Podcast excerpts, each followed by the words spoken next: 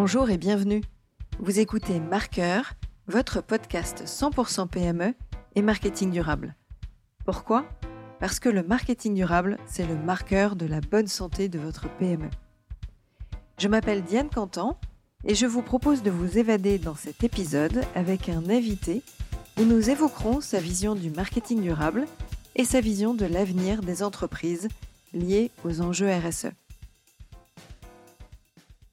Aujourd'hui, nous allons parler des défis du marketing durable autour des produits de grande conso, les marques et leurs distributeurs.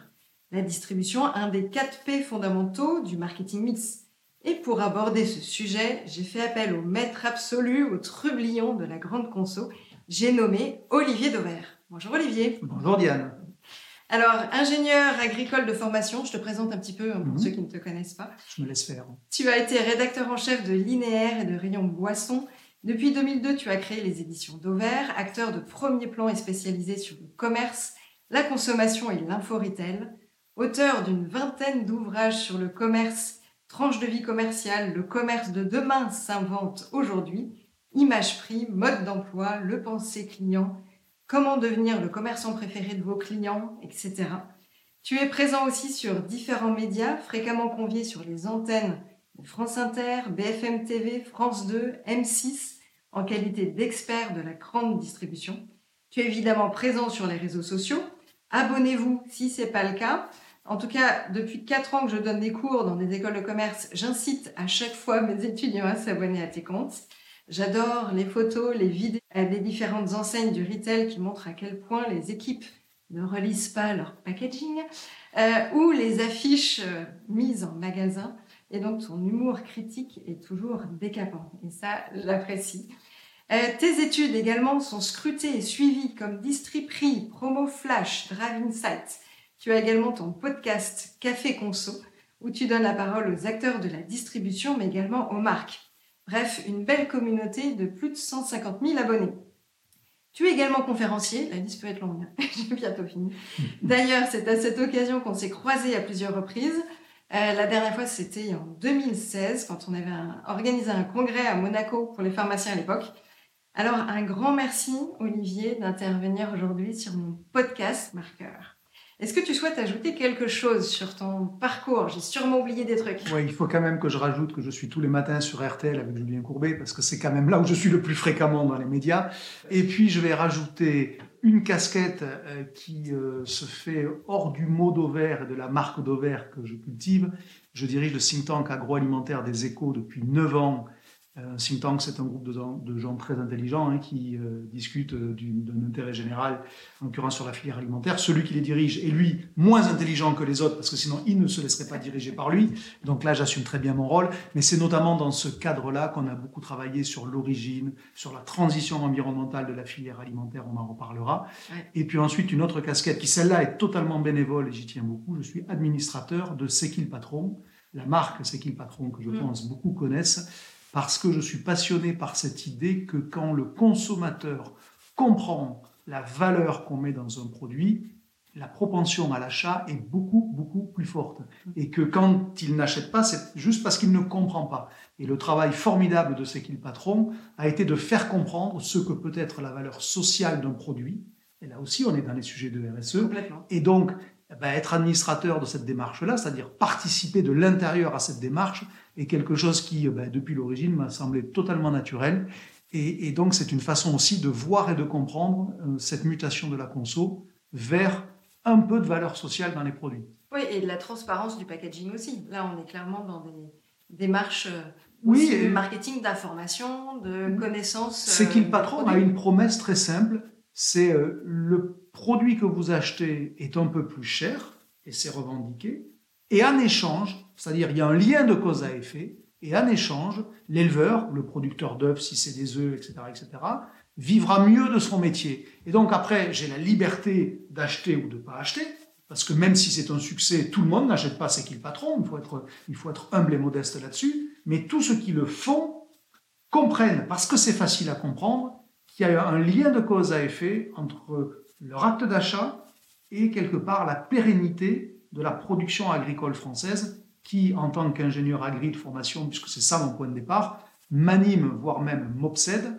parce qu'aujourd'hui, on est sous la menace de ne plus être autosuffisant sur les tas de filières alimentaires, d'où le fameux mot qui est arrivé de souveraineté alimentaire, qui est aujourd'hui un mot qui est dans le débat grand public, alors que pendant des années et des années, il n'était que dans le débat d'experts. Et donc, déjà, avoir réussi à mettre ce mot dans le débat grand public, c'est une avancée. Donc là, tu, viens de parler euh, côté euh, consommateur et donc évolution euh, de mentalité dans cet esprit-là.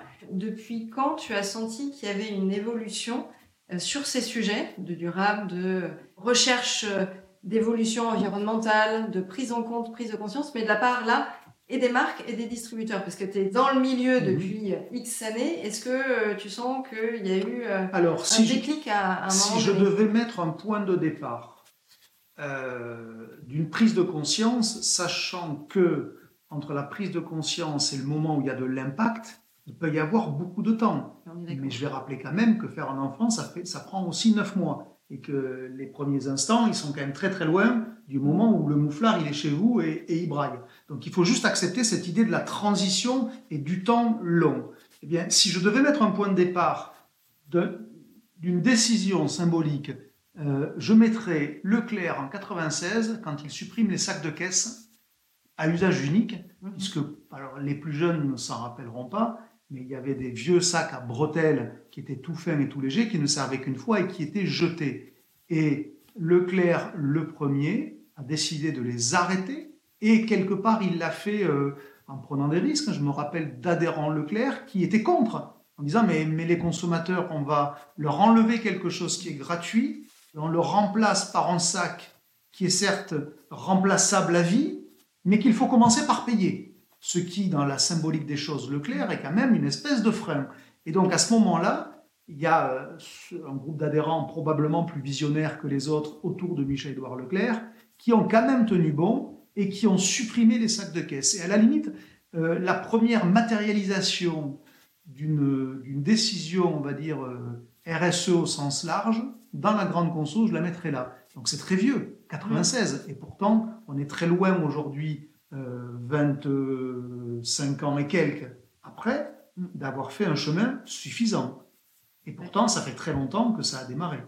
Et ça a même donné lieu d'ailleurs à une loi. Ségolène Royal, quand elle était ministre de l'écologie, elle a passé dans la loi l'interdiction des sacs plastiques jetables. C'est ça. Et donc c'est quand même en France, pas forcément partout dans le monde. Bien sûr, bien sûr. Et, mais ça illustre quand même bien que là, dans cet exemple-là, c'est l'initiative d'un acteur privé qui est devenu le, socle d'une décision publique et qui, de fait, s'est imposé ensuite à tous. Alors après, on reprochera, pour ceux qui veulent le faire à Leclerc, d'avoir tiré la couverture à lui. Ok, très bien. Moi, j'étais là en 96, donc je me rappelle très bien les tiraillements internes qu'il y a eu sur le thème, mais pourquoi, pourquoi on fait quelque chose qu'on ne nous oblige pas à faire?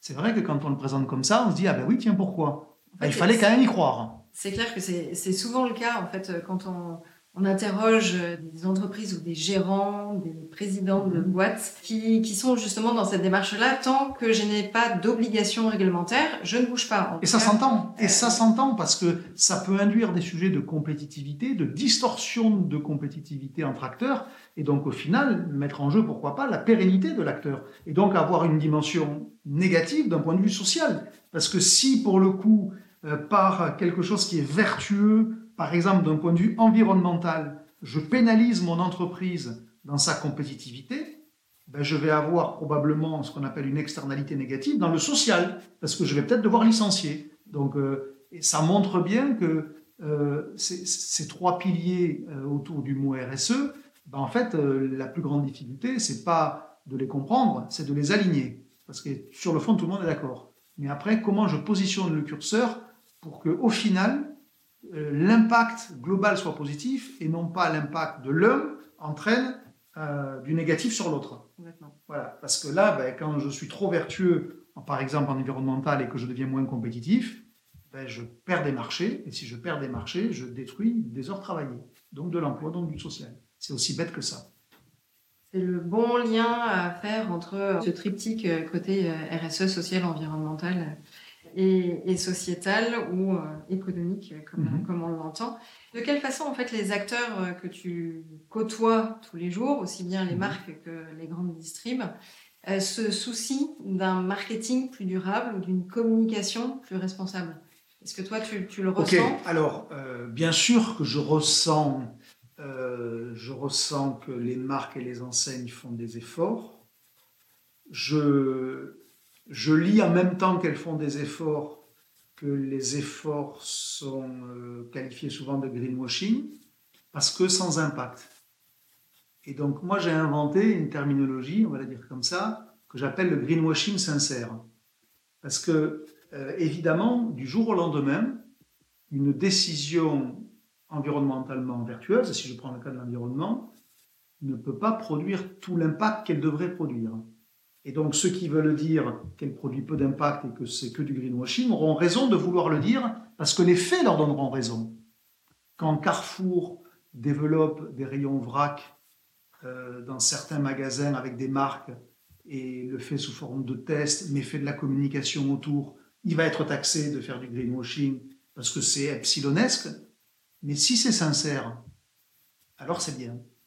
C'est-à-dire, tout est dans la définition du greenwashing. Est-ce que le greenwashing, c'est quelque chose qui est euh, sans impact suffisant? Auquel cas, tout est greenwashing au début. Tout. Ou alors, est-ce que le greenwashing, c'est quand c'est pas sincère? Ben moi je considère que le greenwashing, c'est quand c'est pas sincère. Même si ça a peu d'impact, mais que c'est sincère, alors ça ne peut pas être taxé de greenwashing. Et donc du coup, je vois beaucoup de choses qui sont faites à chaque fois ou très souvent de manière sincère, mais dont les effets sont modestes parce que le risque à prendre pour les acteurs est trop élevé pour qu'ils basculent du tout au tout. Carrefour, il ne peut pas du jour au lendemain enlever les rayons pâtes avec des paquets emballés de panzani, de barilla et que sais-je encore, pour les transformer en rayons vrac, c'est pas possible. Alors évidemment, ceux qui disent ben, c'est ça ou rien, ben, ils seront déçus. Et Carrefour dit ben, je fais à, la mesure de risque que je peux prendre. Parce que le jour où j'ai plus de clients dans mes rayons pâtes, parce que je les vends plus comme les clients veulent les acheter, alors je mets tout à plat et pour le coup, j'aurai plus jamais d'impact. Donc c'est vraiment cette idée-là, moi, qui m'anime. C'est une espèce de, euh, comment dire, euh, de nuances dans l'analyse sur le fait que oui, au début de ces initiatives-là, c'est forcément un micro-impact. Et il faut l'accepter comme tel. Alors peut-être que la notion de greenwashing, elle est plus dans la façon de communiquer, dans euh, des preuves qui ne sont pas apportées ou des chiffres qui ne figurent pas dans, la com. Tu, vois, c'est aussi ça. Non, parce que moi je trouve que souvent sont euh, attaqués pour du greenwashing des entreprises, notamment des grandes entreprises, au motif qu'elle communique beaucoup sur quelque chose qui a un petit impact. Et donc, en gros, ce qui est pointé, c'est l'écart entre les deux, entre l'hypercommunication et le minuscule impact. Oui, mais il faut bien démarrer. Et si on veut embarquer les consommateurs, on est quand même dans une société où il faut faire du bruit. Si on veut qu'il y ait des gens qui sachent que, tiens, désormais, on n'est plus obligé d'acheter euh, ses pâtes euh, en paquet préemballé, ou on n'est plus obligé euh, d'avoir des emballages jetables aux fruits et légumes, on peut venir avec son filet en coton, ou on peut venir avec sa boîte Tupperware au rayon charcuterie pour mettre le jambon dedans. Mais si on n'en fait pas des caisses et des caisses pour expliquer au consommateur que c'est faisable, ben, il ne va pas modifier son comportement d'achat. Donc oui, il est normal qu'il y ait une espèce de torsion apparente très forte entre l'hypercommunication et les petits impacts du début, parce que s'il n'y a pas ces petits impacts-là, il n'y en aura pas de plus gros demain. Un peu comme ton histoire du sac plastique, il faut bien démarrer et il y a eu euh, des démarches. Euh, Exactement. Ceux qui attendent que le monde change du jour au lendemain et que l'économie euh, change comme un interrupteur qui passe de jour à nuit, ils n'ont juste jamais piloté une entreprise c'est des idéalistes. Il faut des idéalistes, il faut avoir des idéaux. J'ai pas de problème avec ça, mais il faut quand même se rendre compte qu'aujourd'hui, le lieu de l'impact, c'est l'entreprise. C'est l'entreprise avec un E majuscule qui est capable de, donner de l'impact. Ben oui, parce que on est consommation. Alors on peut le regretter. Euh, il y en a qui voudraient vivre comme des ermites dans des grottes. On les empêche pas d'y aller d'ailleurs. Ils peuvent y aller. Qui reprochent pas à la majorité silencieuse de vouloir encore consommer. On peut avoir un jugement moral sur la consommation. Moi, j'ai un avis, mais j'ai aussi le devoir d'observer ce que font mes congénères. Et quand je les observe, quand je vais le samedi chez Action et que je vois que les magasins sont blindés pour acheter ce que j'appelle des poupouilles à 2 euros, je ne juge pas, je constate. Et donc je fais avec. Et donc je, je me dis, ben oui, tous ces gens-là, Je ne vais pas arriver avec une baguette magique en leur disant Vous êtes des cons, je vais vous changer, parce que ça ne marchera pas. J'essaye de me demander comment on peut avoir de l'impact. Eh bien, par exemple, en matière de produits importés, peut-être avec davantage d'affichage de l'origine, peut-être avec l'obligation d'un éco-score, d'un planet score ou d'un score environnemental quel qu'il soit, pour montrer au consommateur derrière son achat, il y a des externalités. Et lui donner à comprendre que, ben oui, ces deux produits qui se ressemblent, ben finalement, il y en a un qui vient d'à côté et l'autre qui vient de loin. on ne peut pas lui reprocher de mal acheter si on ne l'informe pas. Et donc, euh, moi, je prends la société comme elle est. Ça commence à bouger hein, au niveau des marques sur euh, certains packaging. Oui, alors il y a, alors, il y a encore beaucoup d'hypocrisie. Et, moi qui suis à la tête du combat que j'ai appelé Balance ton origine euh, pour inciter, pour ne pas dire obliger les marques à être transparentes sur l'origine des matières mmh. premières, puisqu'en gros c'est ça. Moi, mon combat, c'est de dire vous mettez Origine France quand ça l'est et vous ne le dites pas quand ça l'est pas. Ça, c'est pas de la transparence. Hein. Ça, ça s'appelle de l'hypocrisie. C'est-à-dire, je dis que je suis bon quand je le suis, mais je cache quand je ne suis pas bon. Et ma vision de ce sujet sur l'origine, c'est de dire, une entreprise, une marque, quand elle revendique l'origine France pour une partie de ce qu'elle fait, alors, sur tout ce qu'elle fait, elle s'engage au même niveau de transparence et surtout au même niveau de visibilité. Et là, tu verrais que ça changerait la consommation. Si en rayon, j'ai euh, un filet de poulet à la provençale Origine France. En général, ils, mettent un gros drapeau bleu, blanc, rouge, hein, balaboum, roulement de tambour et tout ce qui va bien. Et que juste à côté, j'ai un filet, à la, filet de poulet à la provençale, origine Pologne, avec un gros drapeau polonais.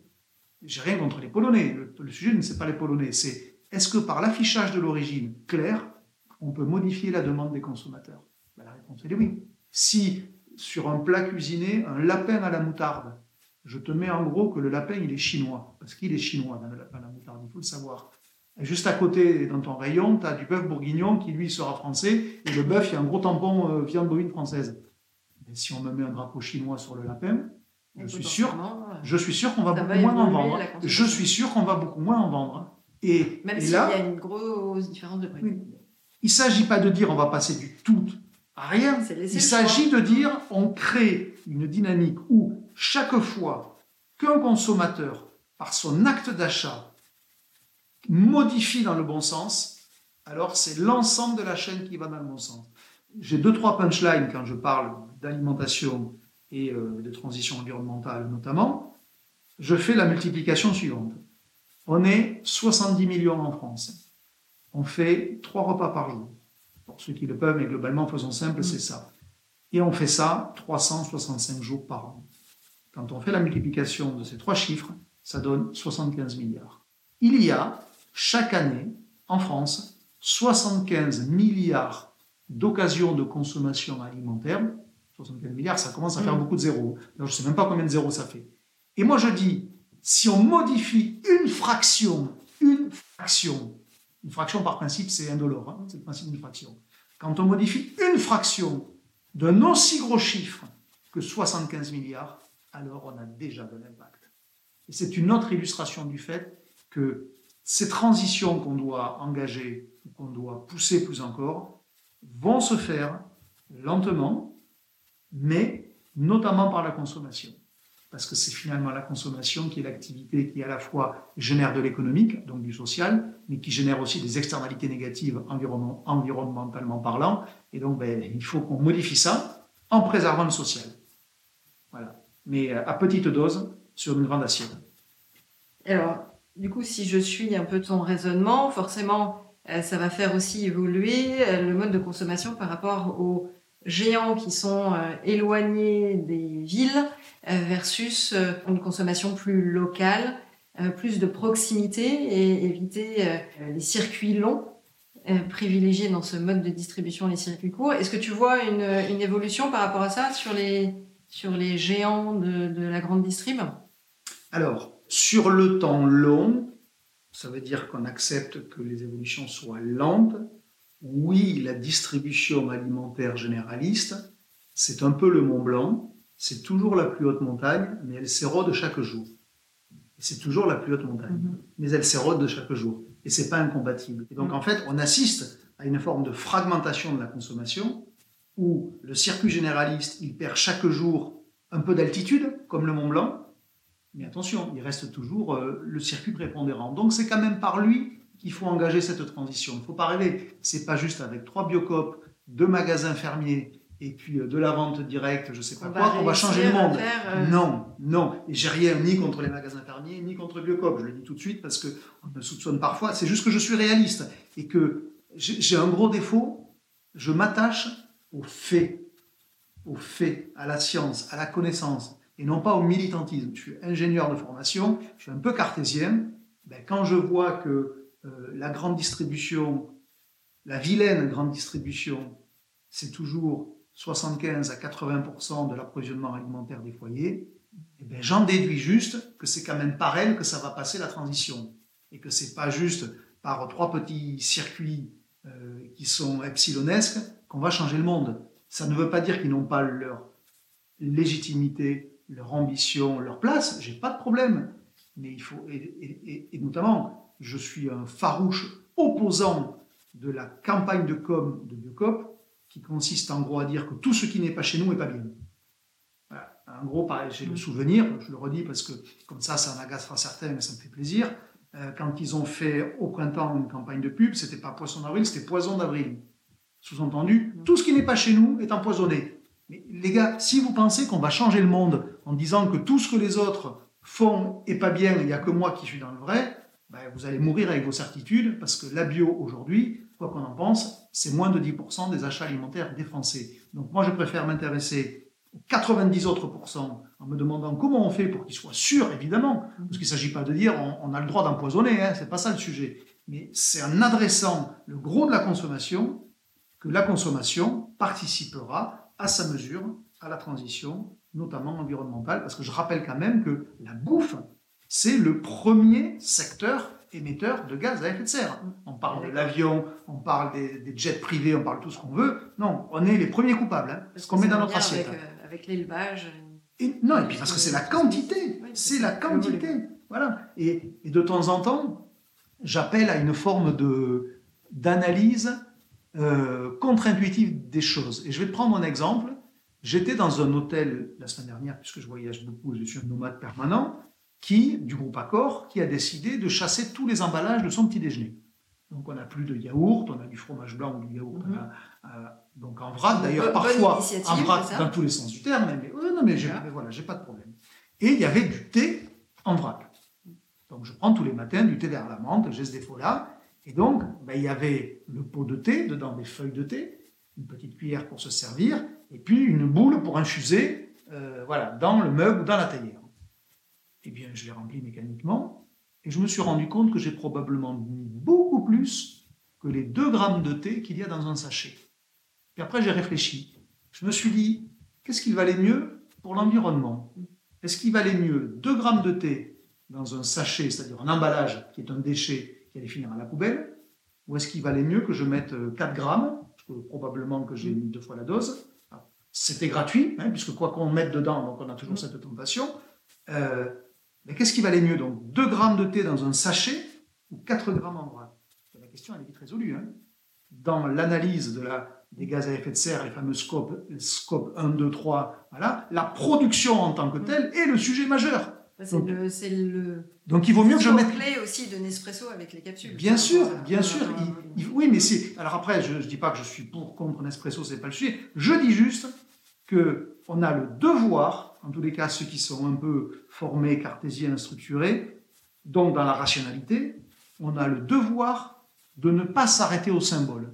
On a besoin de symboles pour rembarquer la foule. J'ai pas de problème avec ça. Je vois bien le rôle des symboles mais on ne peut pas faire qu'avec des symboles. À un moment donné, il faut être un peu concret. Ben, dans mon exemple, il aurait mieux valu que Accor continue à me donner un sachet de thé de 2 grammes et que je jette le sachet après, plutôt que de mettre 4 grammes de thé dans ma théière. C'est contre-intuitif, mais c'est la vérité scientifique. Alors, tu cites, euh, ou en tout cas, tu as cité déjà quelques exemples de vrac, de linéaires spécifiques, les sacs plastiques, euh, les origines des produits à, spécifier dans, le packaging. Est-ce que euh, tu as d'autres exemples d'autres bonnes pratiques qui, sont, qui sont en cours Peut-être, tu vois, en, test, parfois, dans certaines zones de France et qu'on n'a pas encore eu le loisir de voir euh, partout sur le territoire Il y a un sujet qui est en train de monter, qui est euh, la valeur sociale des produits. Mhm. Et je reviens sur mon expérience C'est qui le patron, parce que c'est exactement ça.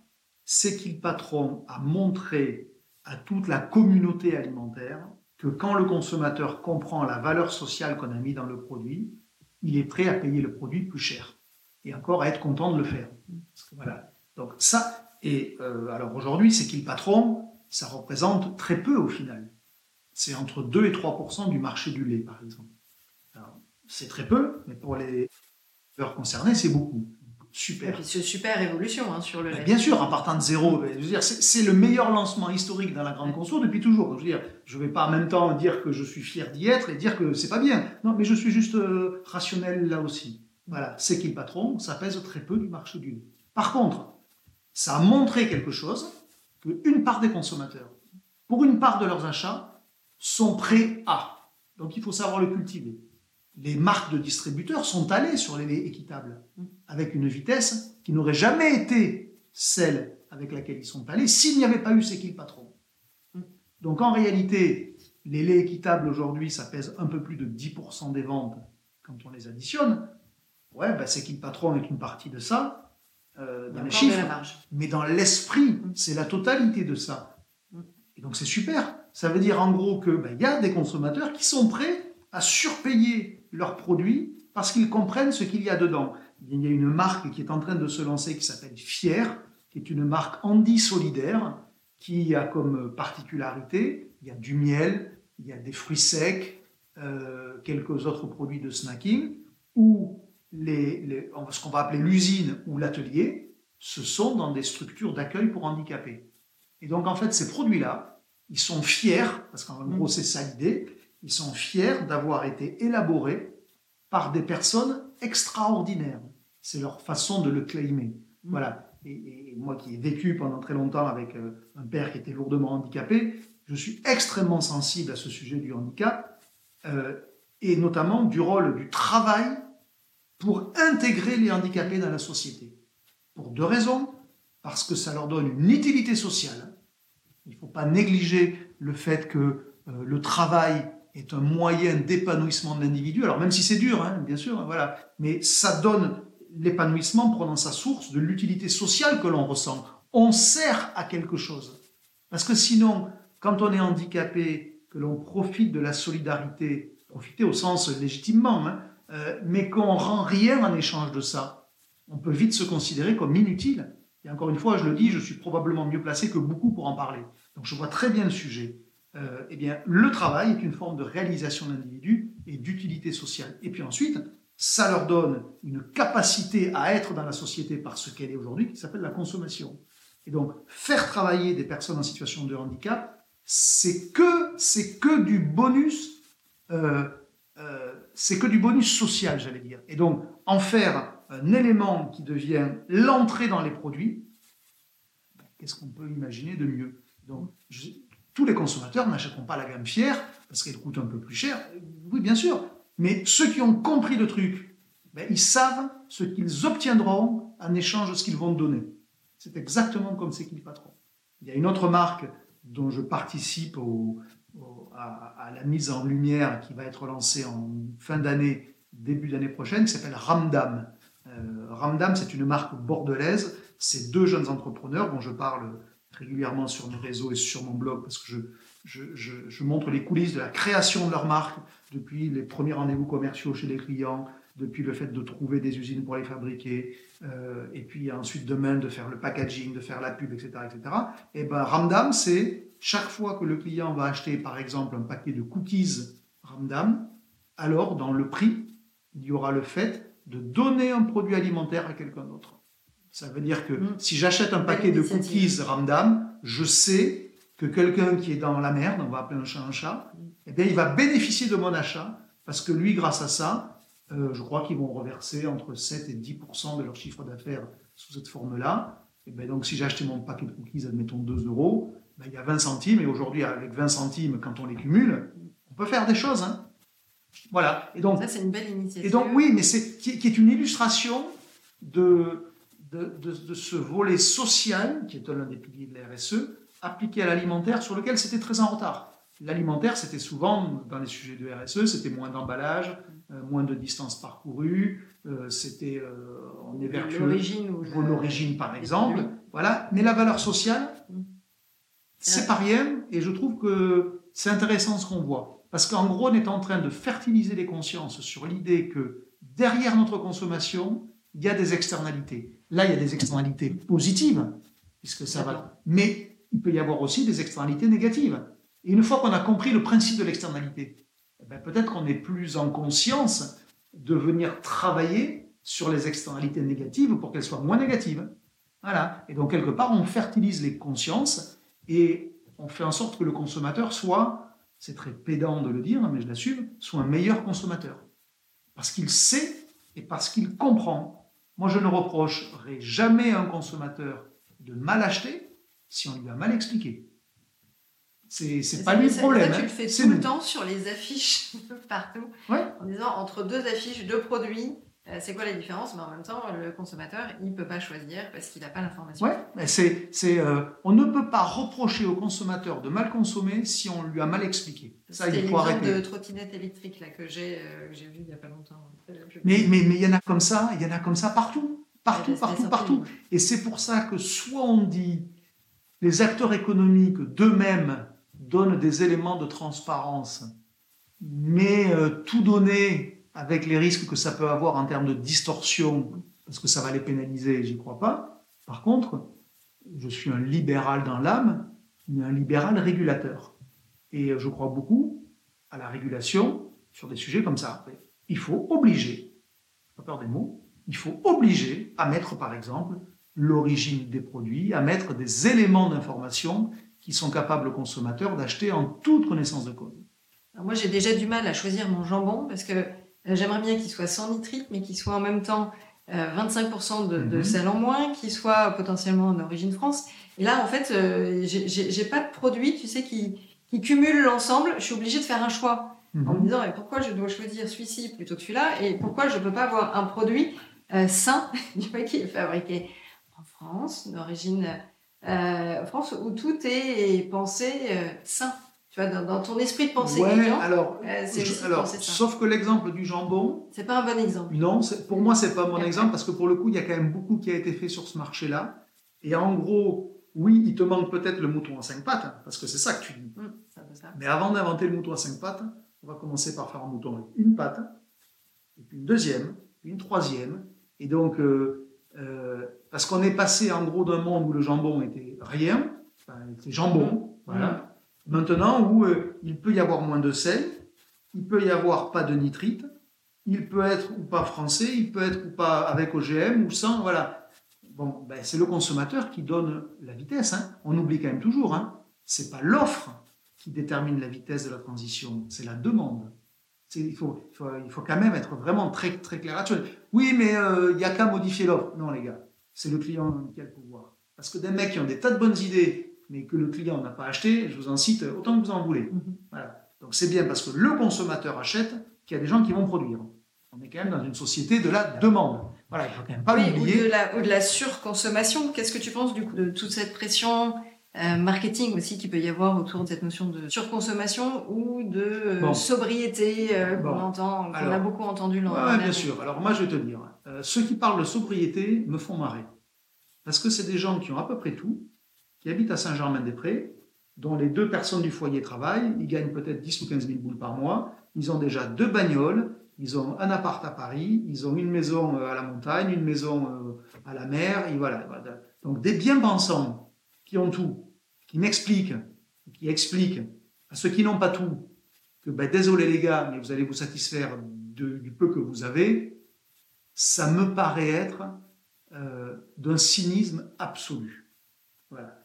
Et donc, le mec qui est au SMIC, qui roule avec une voiture d'occasion, et dont le seul rêve c'est de changer de bagnole pour qu'elle soit un peu plus sûre ou je sais pas quoi, ou d'envoyer ses enfants en vacances, on va lui expliquer que désormais c'est la frugalité. Mais pour qui on se prend? Moi je préfère entendre que ceux qui ont déjà rendent. Alors c'est pas, euh, je suis pas France insoumise, hein. je suis juste un peu dans une forme de réalisme social. Parce que pour faire société, il faut être dans la cohésion. Pas de mystère.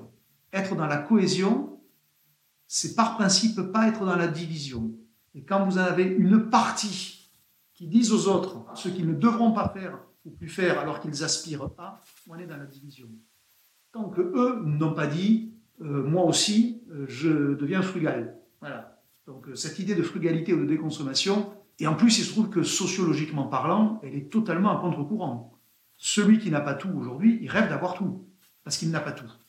Et donc on est, on est dans une espèce de, de serein que j'ai théorisé avec feu Olivier Géradon de Vera, qui était le patron d'Iris Ecodip en 2007.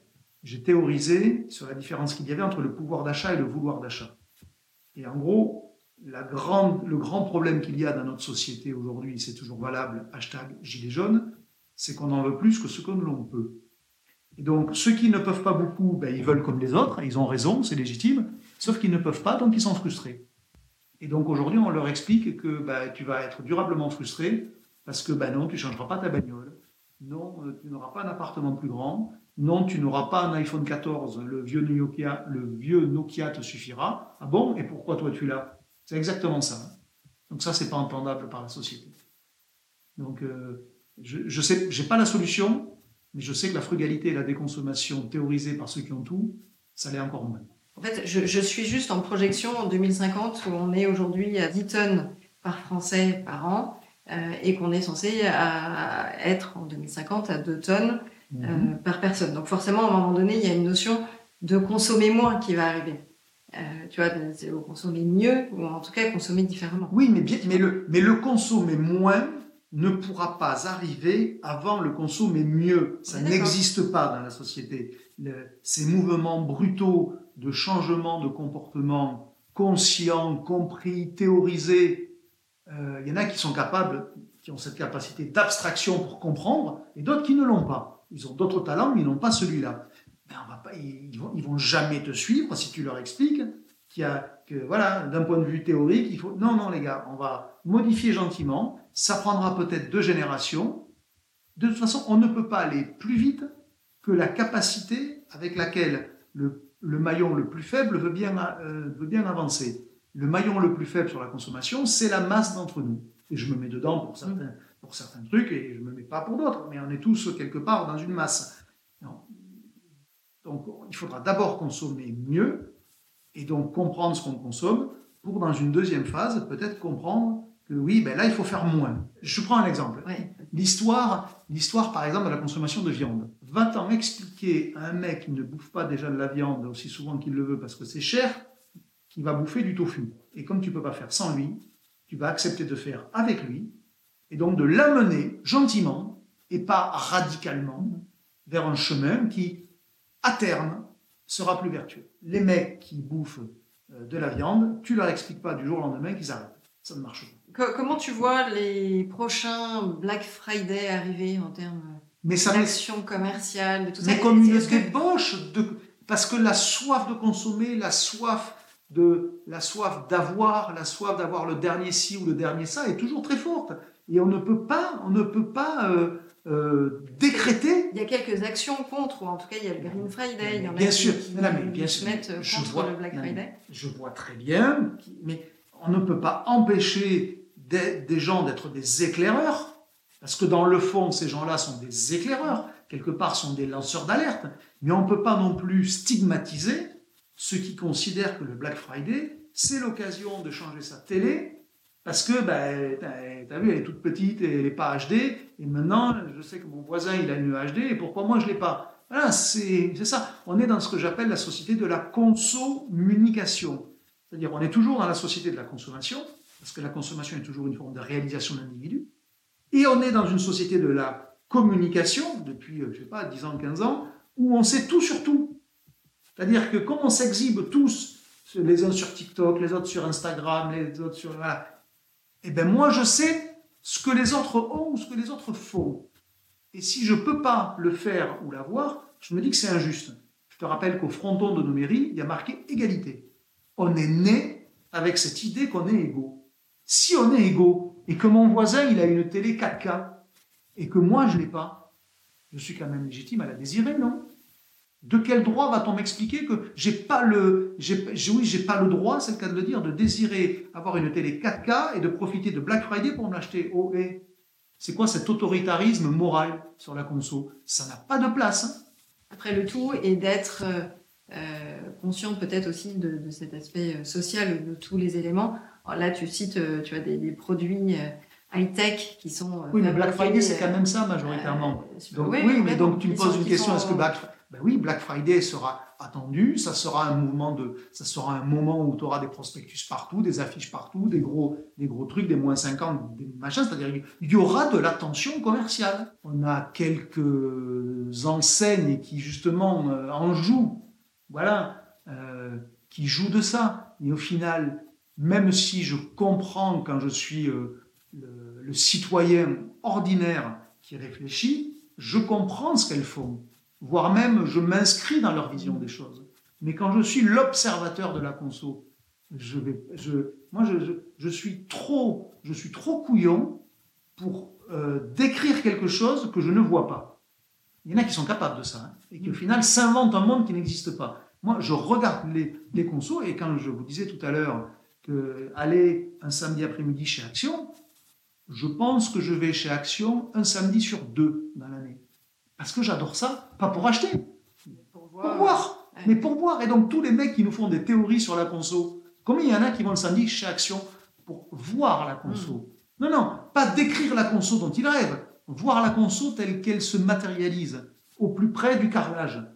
Alors je dois être un peu couillon, mais je, voilà, je, passe ma vie en magasin, et notamment, franchement, hein, le symbole du samedi chez Action, est un symbole que j'adore. Samedi dernier, j'étais dans une action près de Lille, voilà, euh, très exactement à, dans la galerie du Cora Villeneuve d'Ascq, comme ça, ceux qui veulent vérifier que je raconte pas des coups, ils vérifieront. Quand je rentre, c'est à gauche. Eh ben voilà, j'étais là et j'étais heureux de voir ce qui se passait. Ben, je vois des gens qui, oui, je vois des gens qui euh, parfois, je, parce que j'écoute hein, tout ce qui se dit, on arrive à se dire, mais attends, prends-le vu ce que ça vaut, tu en auras besoin. Alors, quand je raisonne avec un prisme environnemental, euh, préservation de la planète, tout ça, ça, me désole, évidemment, en, titre, en tant que citoyen. Je me dis, mais je vais. C'est comme ça qu'ils ont vu leur acte de consommation. Mmh. Eh ben, il y a du boulot, mais il faut commencer par accepter la manière dont ils se comportent pour tenter de les améliorer. Alors, toi, tu es souvent à droite à gauche dans les enseignes. Euh, comment ça se passe côté euh, web? Euh, est-ce qu'il y a toujours cette retail important où ces, ces axes de différenciation de services, peut-être que l'on retrouve uniquement quand on a cet esprit face à face, ce, ce relationnel client, et comment tu le vois versus euh, des plein de marques ou plein de petites mhm. entreprises qui se créent et qui n'ont pas les moyens de payer euh, des surmarges, etc., auprès des enseignes et retailers, et du coup qui vont rester uniquement sur leur marque euh, de création euh, de, sites en bah, ligne euh, L'intérêt du web en matière de commerce, c'est qu'il a divisé par X le ticket d'entrée pour faire du commerce. C'est-à-dire aujourd'hui, je peux très bien, d'ailleurs moi je le fais, mes livres, je les vends en direct sur mon blog, soit je donne 40% à la FNAC, parce que c'est le taux que la FNAC demande, soit je les vends en direct et je garde 40%. Alors, si quelqu'un commande à la FNAC et que la FNAC me le commande, je vais, lui envoyer, bien sûr, mais mon intérêt, c'est évidemment de le vendre en direct. Bon, et donc ça, ça a rendu possible du commerce fait par des gens qui ne pouvaient pas le faire directement. Donc, quelque part, ça a une vertu émancipatrice. Donc, on ne peut pas reprocher au web d'être pas vertueux là-dessus. Et donc, ça, durablement, ça sera quand même l'intérêt du web. Ensuite, l'inconvénient du web, c'est que par principe, il cristallise, il consolide une ou deux, peut-être trois portes d'entrée maximum, ce qu'on appelle les marketplaces. Parce qu'en gros, arriver à vivre avec un internaute qui va directement chez toi, en direct, parce qu'il sait que c'est là, parce qu'il te connaît, je ne dis pas que ça n'arrive pas, mais c'est quand même rare, en réalité, on cherche des grandes portes d'entrée, Amazon ou Cdiscount en France par exemple, et derrière, il y a tous les revendeurs. Et donc, qui en fait redonnent leur dîme ensuite à ces marketplaces-là. Parce qu'en réalité, dans cet univers infini qu'est le web, au sens premier du terme, hein, puisque c'est infini, eh bien, on a besoin d'avoir des portes d'entrée. Et donc, sur le web, sont en train de se reconstituer à une, à une toute autre échelle des monopoles. Parce que, en réalité. Les grands retailers. Non, non, non, non, beaucoup plus que les grands retailers. Parce que je te rappelle quand même que si tu vas dans les magasins physiques, euh, si tu vas acheter des produits de sport, tu peux aller chez Decathlon, chez Intersport, chez Sport 2000. Gosport maintenant étant chez Intersport, et chez Auchan, chez, Carrefour, chez Leclerc, etc. Si tu veux, pareil, on peut faire des tas de trucs sur la culture et compagnie. Donc tu as, tu as euh, quand même 5, euh, 10 portes d'entrée possibles. Sur le web, tu en as deux. Et chaque jour qui passe, ça renforce même le premier. Parce que c'est lui qui a le plus d'audience. Donc on peut même se demander si en France demain, ces discounts aura encore une place en tant que marketplace. Ou est-ce qu'il n'y aura que Amazon? Et donc en fait, le web, quand on l'analyse comme ça, mais c'est sur le temps long, c'est sur 10-15 ans en fait. Au début, ça a permis cette, effervescence commerciale, et en réalité, ça se concentre à une vitesse de dingue autour de quelques portes d'entrée, qui sont des portes d'entrée qui, en plus, euh, pour Amazon, euh, échappent à la, à la, possession française, on va dire comme ça. C'est pas, pas, c'est pas les Français d'abord, hein, c'est, pas de la politique que je mets là, mais c'est ben, quelque part, c'est des centres de décision qui ne sont pas chez nous. Moi, je préfère que les retailers soient français. Plein, plein ah, d'entreprises euh, françaises parce que... Je ne suis pas en train de dire qu'Amazon n'a pas une contribution à l'économie française. Pas du tout. Je suis en train de dire, je l'assume, qu'entre un Carrefour dont le centre de décision est en France et un Amazon dont le centre de décision ultime ne l'est pas, il y en a un des deux qui est plus utile à la nation, par principe. Parce que les décisions sont faites ici en fonction de nous. Euh, je vais prendre un exemple tout bête. Imaginons demain qu'Amazon rachète Monoprix. Soyons fous. C'est pas totalement idiot. Il a bien racheté Whole Foods aux États-Unis. Imaginons. On reproche déjà beaucoup aux distributeurs de ne pas avoir assez d'état d'âme vis-à-vis du monde agricole. Carrefour, si je prends Carrefour contre euh, Amazon Monoprix, Carrefour, quand la saison de la tomate elle démarre en France, il fait l'effort de basculer alors pas assez rapidement, disent les producteurs, mais rapidement quand même, vers de l'origine France. Parce que ben, sait qu'il n'a pas le choix. Mais est-ce que demain, si Monoprix devait appartenir à Amazon, est-ce que tu crois qu'Amazon aurait des états d'âme à contractualiser à l'année de la tomate avec l'Espagne? Aucun état d'âme. Aucun état d'âme. Donc moi, je préfère que les centres de décision commerciaux soient français en France comme j'imagine que les, Espagnols préfèrent que les centres de décision commerciaux euh, espagnols soient en Espagne, etc. etc. Je veux dire, je ne suis pas, pas une vocation hégémonique de la France non plus. Mais c'est utile d'avoir des commerçants qui ont sa nationalité. Je vais te prendre un dernier exemple pour finir là-dessus. Quand j'étais gamin à l'école, en quatrième, troisième, on nous expliquait les comptoirs partout dans le monde. Il y a un pays dont on, en, dont on entendait parler tout le temps, c'était les Pays-Bas, la Hollande à ce moment-là. Pourquoi? Parce que c'est des commerçants. Les mecs, ils avaient ouvert des comptoirs partout sur la planète. La Hollande, à ce moment-là, c'était un confetti sur, sur l'atlas du monde. Hein. Il n'y avait pas tous les polders. Hein. C'était un confetti. Et pourtant, on entendait parler de partout. Ils ont tout vu, tout fait, ces mecs-là. Pourquoi? Parce que c'était des commerçants. Ben, c'est utile d'avoir des commerçants français pour la prospérité de l'économie française. Oui, j'ai deux, j'ai deux, trois parties pris que j'assume totalement. et, je respecte ceux qui ne pensent pas comme moi, mais tant que je les argumente, j'ai encore le droit de les exprimer. Alors, une question que je pose euh, à tous mes invités du, podcast. Mon podcast se nomme Marqueur, donc à bord de marketing durable, marqueur de la bonne santé des entreprises. Et parce que quand on fait du marketing avec le cœur, on embarque tout le monde de façon plus durable. Qu'est-ce que ça t'inspire? Euh, Ça m'inspire que la consommation, c'est de l'émotion et de la rationalité. Et qu'en gros, le bon curseur, il est forcément entre les deux et qu'il faut parler au cerveau et au cœur en même temps. Euh, et donc voilà, moi ça m'inspire cette idée de c'est il y a ces deux jambes derrière la consommation et l'une n'est pas plus importante que l'autre.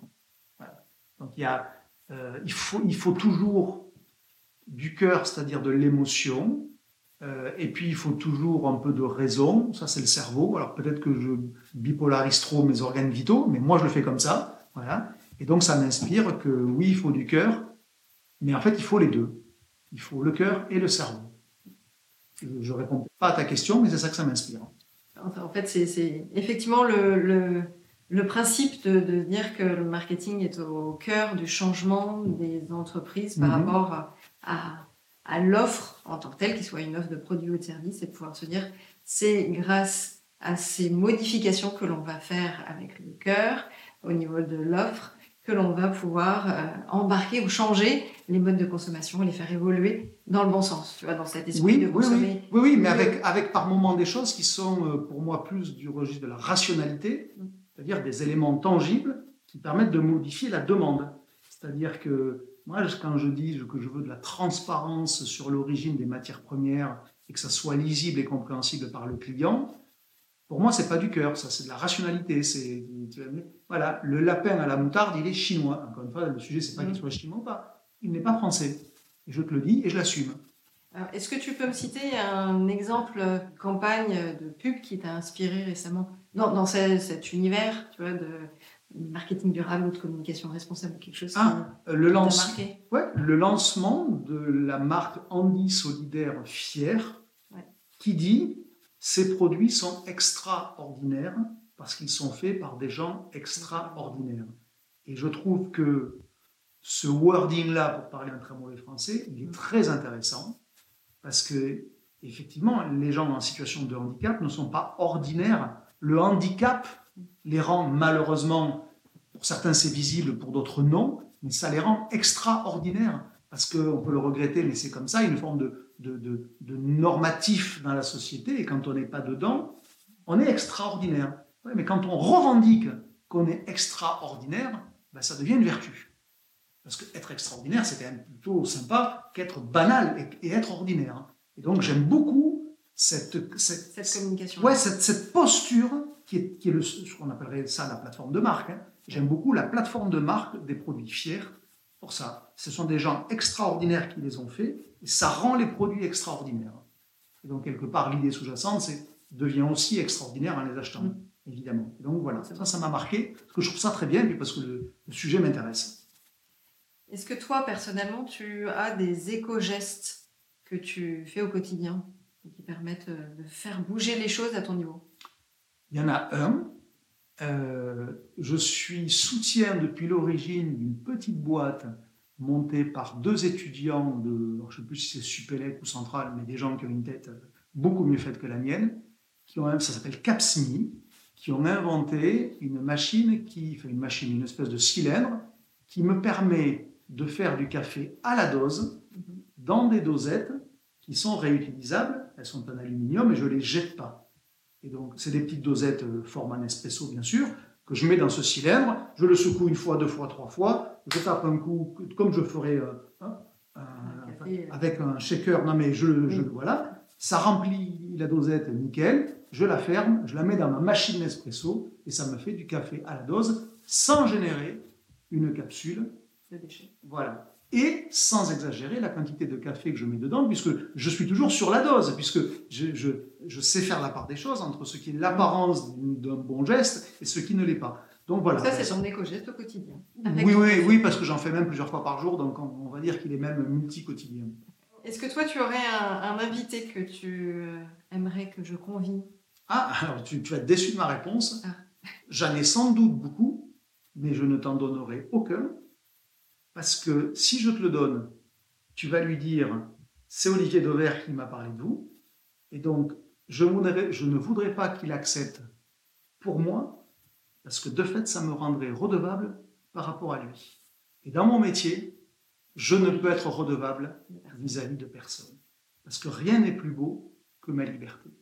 Et si demain, euh, pour que ça soit clair, je te dis euh, oui, j'aimerais bien entendre, je n'importe quoi, Michel-Édouard Leclerc, Dominique Schelcher, euh, Antoine Saint-Afrique, le patron de Danone ou que sais-je encore, et qu'ils acceptent, comment je vais les allumer derrière? Si je pense qu'il faut les allumer sur un sujet précis, ce n'est pas, par, pas par principe que j'ai envie de les allumer. Mais le jour où je voudrais mettre un focus pas sympa sur une de leurs pratiques, ben je vais retenir mon crayon. Et ça, celui qui retient mon crayon, ah, il n'est pas né, surtout. Il n'est pas né. Donc, personne... Après, ça aurait pu être, tu vois, un autre oui, oui, acteur qui. Non, non, mais j'ai bien, j'ai bien compris. Mais ce sujet-là de la. Non, mais c'est marrant, hein, parce que je suis un obsédé de ma liberté de penser. Et tout ce qui, de près ou de loin, peut affecter cette liberté-là, même si c'est même si c'est infondé, hein, voilà, eh bien, je le repousse le plus loin possible de moi, parce que dans la vie, certains ont le curseur de l'enrichissement, euh, le curseur du management avec des milliers de personnes, et, tout est respectable. Moi, mon curseur, mon obsession, c'est ma liberté. Et ça, c'est non négociable. Je ne peux que respecter. Ah, mais de toute façon, même si tu ne le voulais pas, c'est non négociable. Ah non, non mais je, je trouve que chacun doit avoir sa boussole et surtout ne pas juger celle des autres parce qu'il va le faire au travers de son prisme. Donc moi, quand je vois des, des, des, entrepreneurs qui n'ont de cesse que de vouloir développer leur boîte, je respecte totalement. Mais par exemple, moi, je ne veux pas développer ma boîte parce que je vais y perdre ma liberté du quotidien. Voilà, il faudra faire du management, il faudra gérer. Non, non, non, je ne veux pas faire ça. Et donc ce, sujet-là est très construit dans, dans, ma tête. Rien qui ne peut entraver ma liberté n'a sa place dans ma vie au quotidien ce qui, suppose, ce qui suppose quand même de respecter les règles communes à tous. La liberté, c'est pas l'anarchie. Hein. Mm. Je ne suis pas un anarchiste, hein, que ce soit clair. J'ai deux, trois sujets qui sont très structurés, je ne fais pas n'importe quoi. Mais je veux faire euh, ce que je veux avec ma pensée. C'est déjà beaucoup. Ça est-ce que tu aurais un mot de la fin euh, pour euh, les, dirigeants ou les responsables marketcom qui nous écoutent et vis-à-vis des défis du, marketing du marketing durable J'en ai un. Ce mot, c'est entente. C'est un mot qui est anti-économique aujourd'hui, qui est contesté par les économistes, qui est contesté par le politique. Il y a beaucoup de lois qui condamnent l'entente. Mhm. je sais pourquoi, et je comprends, parce que c'est anticoncurrentiel. Ok, très bien. Je trouve que sur ce sujet qui s'impose à nous, de la transition notamment environnementale, que je mets comme étant la mère des batailles, au-delà des autres. Parce que euh, le social, c'est important, mais le jour où il n'y a plus de planète, le social, ça sera secondaire. Donc on s'attache à hiérarchiser les choses. La transition environnementale de la filière alimentaire pourrait aller beaucoup, beaucoup plus vite si on permettait aux acteurs de s'entendre pour faire des choses ensemble, plus vite, plus loin, plus fort. Parce qu'on est arrivé, heureusement d'en prendre conscience, à une étape où aujourd'hui le sujet n'est plus la direction, mais la vitesse. On est dans ce momentum-là. C'est-à-dire que, voilà, après, il reste encore quelques climato-sceptiques, ok, mais globalement, ça va. La direction, on commence à la partager dans une forme d'unanimité. La vitesse, on sent bien que c'est difficile. Et si les entrepreneurs, parce que je considère depuis le début que l'entreprise est le lieu de l'impact, avaient la capacité de faire des choses ensemble sans tomber sous le coup de la loi, parce que c'est ça l'entente, hein. aujourd'hui c'est condamné, eh bien, on irait plus loin, plus vite, plus, plus fort.